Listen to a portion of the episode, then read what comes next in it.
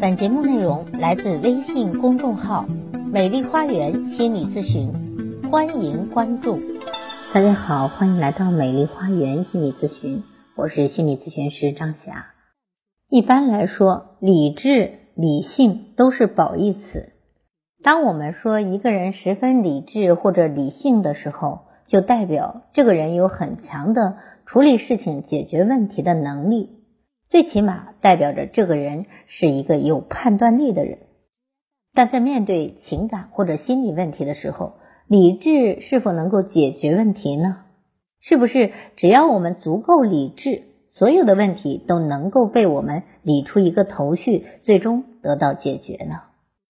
很多人可能都有这样的错误信念，他们总认为，之所以自己会出问题。之所以自己会有那么多负面的情绪，甚至心理上的疾病，就是因为在面对各种状况的时候，自己不够理智。如果自己能够再理智一点，可能所有的问题都不再是问题了。这样的想法当然是不对的，因为理智和情感完全是两个不同的机制。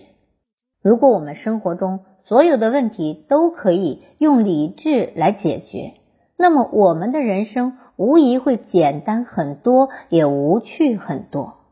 事实上，当一个人尝试着用理性的思维去解决情感或者情绪问题的时候，他常常会走入这样那样的误区。每当这种时候，理智似乎也失去了他们原来的作用，甚至会起到反作用。让问题被进一步的放大或者趋于复杂。咱们来看理智的误区，首先是合理化。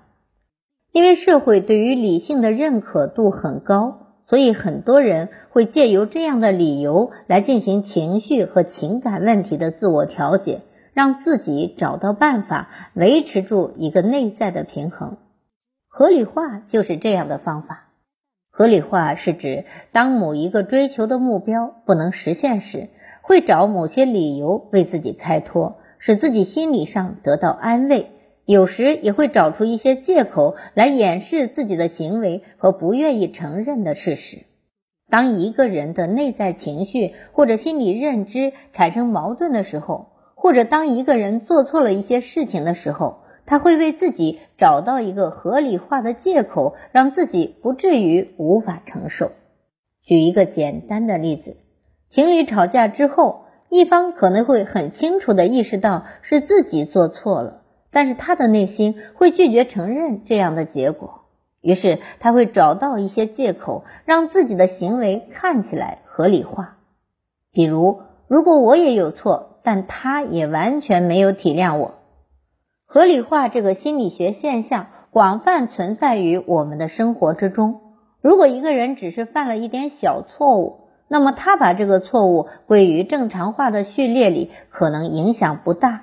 但如果他犯的错很严重，依然用一些看似自洽的逻辑来掩饰自己的错误，给自己找借口，那么他的身心发展很可能会在某个时刻遭遇困局。来看。理智的误区之二：隔离。不知道你是否见过这样的事情？一些人在遭遇了人生的重大变故或者情感上的剧烈冲突的时候，没有什么强烈的外在表现，反而看起来十分的平静，就像是一个没事人一样。但这并不是因为他的承受力异于常人，而是因为他借由自我的理性和理智启动了一项防御机制。这一项机制就叫做隔离，是指将那些让自己内心失衡、冲突甚至趋于崩溃的情感和心理问题隔离开。当一个人用隔离的方式面对问题、处理情绪的时候，往往意味着这些情绪和问题他没有办法去承受。如果隔离只是短期发生的，那确实有一定的积极作用。它可以让我们避免直接的崩溃，努力去寻找解决问题的其他方法。但如果一个人面对问题的时候，习惯性的采取隔离这样的方法来应对，那么他将在未来的感情生活中面对很大的问题。因为一旦他进入一段亲密关系，就不可避免的受到情感的扰动。不管这些扰动是正向积极的，还是负向消极的，他都会缺乏直面面对和迎接的能力。隔离一旦变成长期的固化的应对策略，人就不可避免的会产生一些诸如自我认知妨碍之类的心理问题。毫无疑问，当这些问题出现的时候，我们不得不付出更大的精力去将它们消弭。比起理智。更应该鼓起勇气来面对未知的情绪。对于那些经常陷入这些理智误区的人来说，他们已经把这些防御机制应用的得心应手。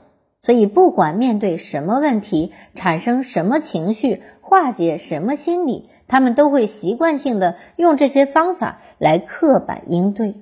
这样做的缺点或者说隐患显而易见。